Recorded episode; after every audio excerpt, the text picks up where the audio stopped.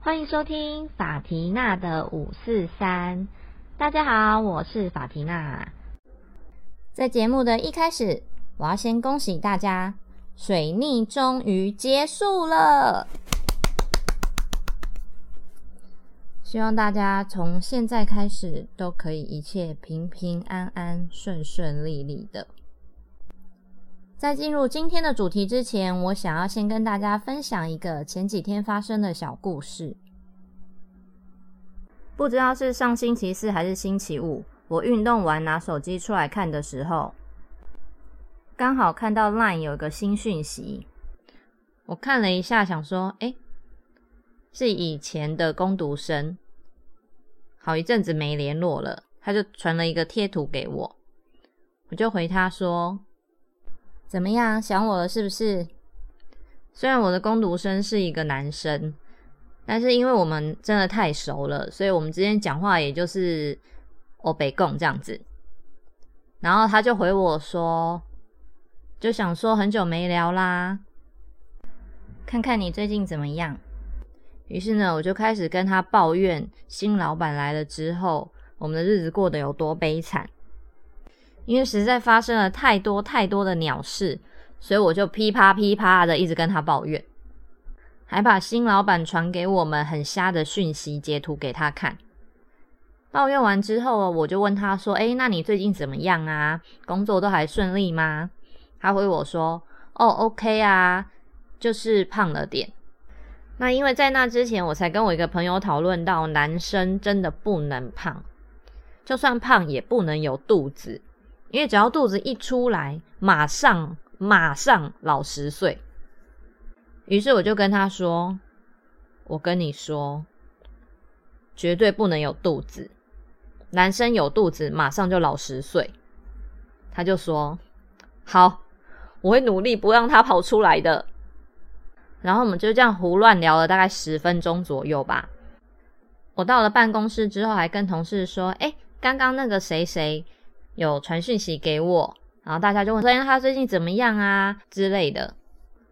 结果隔天，就在我想要找某一个人，然后要传讯息给他的时候，发现，哎，昨天传讯息给我的攻读生，他的头贴怎么好像不太一样？于是我就点进去看，发现，妈，他根本就是别人，他完全就不是我以为的那个人。但是因为他跟我攻读生的名字只差一个字，所以我完全就搞错对象。重点是，你们知道这个人是谁吗？他是我几年前去联谊的时候认识的男生。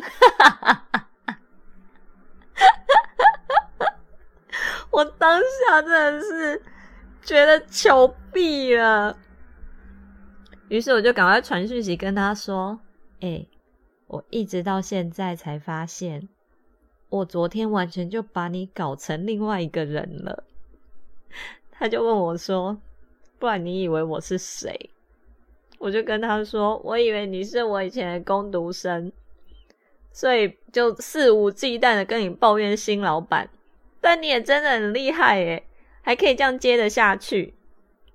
他就说：“哦，是还 OK 啦。”我就想说，可能太久没联络了，我不知道是不是错过了什么。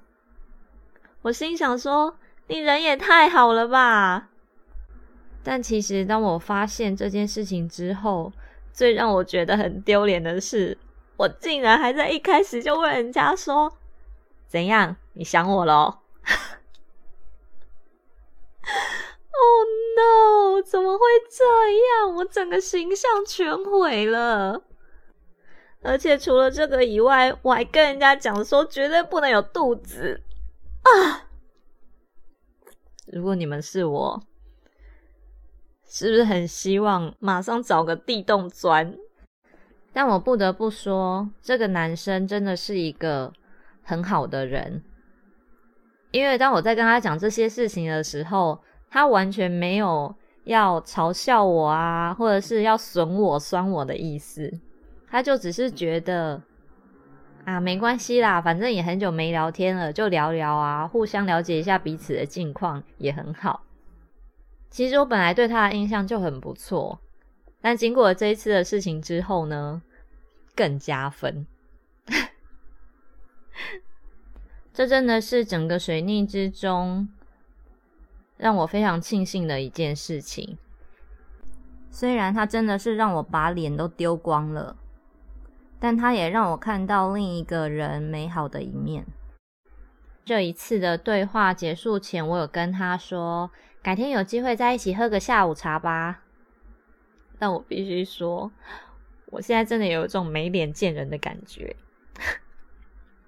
如果你们有发生比我更丢脸的事情，可以安慰我一下的话，拜托，请你们留言告诉我好吗？哦，对，不要忘了。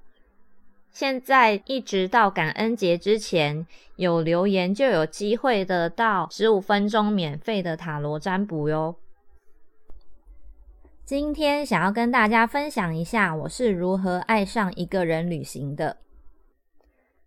其实我在大学之前呢，一直都是一个没有办法离开家里太久的人。所谓的太久是多久呢？三天。我是连三天的毕业旅行都没有办法的那种人。其实我不太确定我是会认床、认枕头、认棉被，还是不能没有妈妈。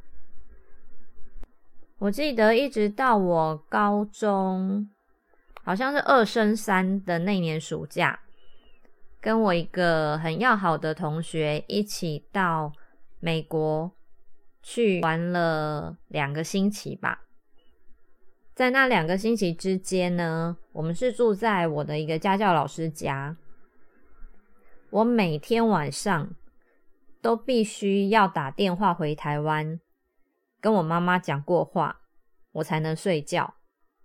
而且，我只要一听到我妈妈的声音，眼泪就会不自觉流下来。现在想一想，还蛮不可思议的。但那时候真的是这样哦，不夸张。而且那个年代的国际电话费是很可观的，所以我还记得，当我们最后要回来的时候，离开老师家之前呢，老师问我是不是每天晚上都有打电话回台湾的时候的那个表情。他脸上一副就是写着“妈的，老娘不知道帮你付多少电话费”的那种感觉。但我也不是个那么白目的人。当时我跟同学一起写了一张小卡片，要谢谢他。于是我就在里面放了一百五十块的美金，当做我的电话费。后来上了大学之后。这样的状况好像就渐渐消失了。于是我跟朋友一起出去玩的天数越来越长，去的地方也越来越远。直到我四年前自己一个人到欧洲去旅行之后，我就证实了我不再是那个睡前会哭着找妈妈的小女孩了。其实，在那之前，我从来没有到欧洲去玩过。当时我选择荷兰当我的第一站，一方面是因为我有朋友在那边工作，我想说，嗯，如果出了什么状况的话，至少有人可以求救；另一方面是因为我从小就非常的喜欢郁金香，我就在心里默默的发誓说，有一天我一定要。亲自到荷兰去看郁金香。当时因为发生了一些让我非常想要逃离现状的事情，所以我就毅然决然的订了机票，而且还为了骗我妈妈说我不是一个人去的，想了一个很完整的剧本来说服她。在我下定决心之后，就开始上网做功课。看看要如何能买到飞行时间最短、转机次数最少又便宜的机票。机票搞定之后，就开始研究住的地方。没想到一开始看住的地方，我就有点后悔了，因为欧洲的住宿真的是非常非常的贵，再加上因为我是一个人去的，没有人可以跟我分摊饭店的费用，所以整个就是爆预算。后来我只好去找 Airbnb。但是大家都知道，在那个网站上面的住宿就是蛮参差的，真的得好好的做功课，才能找到一个价钱合理、交通方便又安全的地方。那时候我光是找一个住的地方，就花了好几个礼拜，而且我真的是挑到眼花缭乱，所以我就先选了好像十家左右。再请别人帮我挑，就是再帮我删一遍，然后我自己再从剩下的两三家挑一家我喜欢的。毕竟我是一个女孩子，又是单独去旅行，加上欧洲的治安一向都不是很好。虽然荷兰已经算是治安好的国家，但安全性还是我最大的考量，还有交通的方便性。因为我不想要每天都要花很多的时间在交通上。龟毛王，我本人终于在我看了二十几个房源之后，选定了一家 B&B，机票和住宿都搞定，接下来就是要开始排行程了。这方面我真的比较老派，所以我第一件做的事情是先到成品去翻那些旅游书。不知道为什么，我很喜欢看那些旅游书的介绍，而且实际看到这些纸本的东西，比在网络上看着荧幕更让我有感觉。可能会有人想说：“哎，你朋友不是在荷兰吗？怎么不请他帮忙？”但老实说，一方面是时差的关系，大家要真的可以坐下来。好好聊一聊，不是一件简单的事情。而且我朋友是一个男生，男生跟女生想去的地方、想看的东西一定是不一样的。所以我就想说，那我还是自己做功课好了。在搞定机票、住宿和要去的景点之后呢，我就开始查去荷兰有没有什么要特别注意的事情。那基本上大多数可以查到的，就跟你去其他欧洲国家都一样，就是人身和财物的安全都要很小心，因为那边的扒手或小偷比台湾多很多。东西千万不要离开你的视线范围。还有之前讲过的，不要在路上找路，这样人家一眼就会知道你是观光客。然后大多数的地方上厕所都要付钱等等。但我发现还有一个很奇妙的，就是有人说那边的马桶很高。我看到这时候疑惑了一下，马桶很高是什么意思？于是我就开始上网 Google 看看人家的游记里面有没有写到这件事情。后来发现，哎，真的还蛮多人提到这件事情的耶。因为我的身高一百六十五公分，在亚洲来说其实不算矮，但是大家也都知道，欧洲人更是人高马大，尤其是荷兰人。我看到很多游记都写说，他们上厕所的时候必须要踮脚。那有些个子比较小的女生呢，甚至是要用爬的才爬得上马桶。我就想说，真的有这么夸张吗？于是，当飞机降落在史基普机场之后，因为飞了十几个小时的关系，我第一件事情就是冲去厕所。冲进去之前，我还想说：“哦，好好，我要记得大家说马桶很高，所以要特别注意一下。因为毕竟我到的时间大概是早上六点多，快七点，那时候我脑子还不是很清醒，我怕一不小心我就跌到马桶里之类的。”没想到机场的厕所，哎，也还好，好像比我们的稍微高一点点，但也没有到需要踮脚的地步。于是我就哦安心了这样子。殊不知，从那之后，我上到的厕所马桶越来越高，而且你们知道我上到最高的马桶是在哪里吗？是在我朋友家。那个马桶真的是我要踮脚我才坐得上去哦。所以我上完出来就问我朋友说：“你家马桶会不会也太高啦？”因为其实我朋友也不是一个个子很高的男生，他大概就是中等身材，一七五左右吧。那马桶那么高是怎样？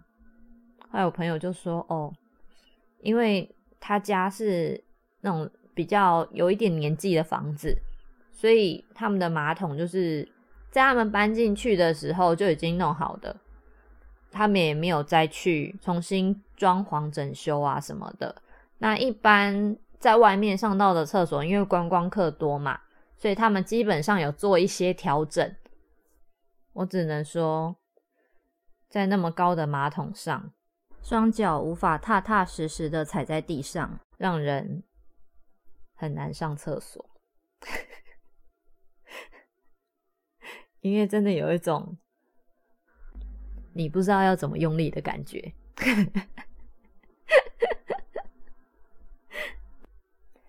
虽然要花一点时间来适应这件人生大事，而且在这趟旅程中发生了不少惊险状况，但也让我感受到靠自己的力量战胜恐惧、克服一切难题所带来的成就感，是没有什么事情比得上的。以打电动来说的话，就是在快两个星期的时间里。你打怪的能力突然暴增了好几级，这样子。那一趟回来之后，我就觉得好像发生什么事我都不怕了。至于我究竟遇到了什么样的关卡呢？就请大家静待下回分晓。今天就先说到这喽。喜欢我的节目，请记得帮我按五颗星，还有留言。可以的话，也请帮我分享给你们的朋友。那不要忘了年末的回馈活动哦，我们就下次见喽，拜拜。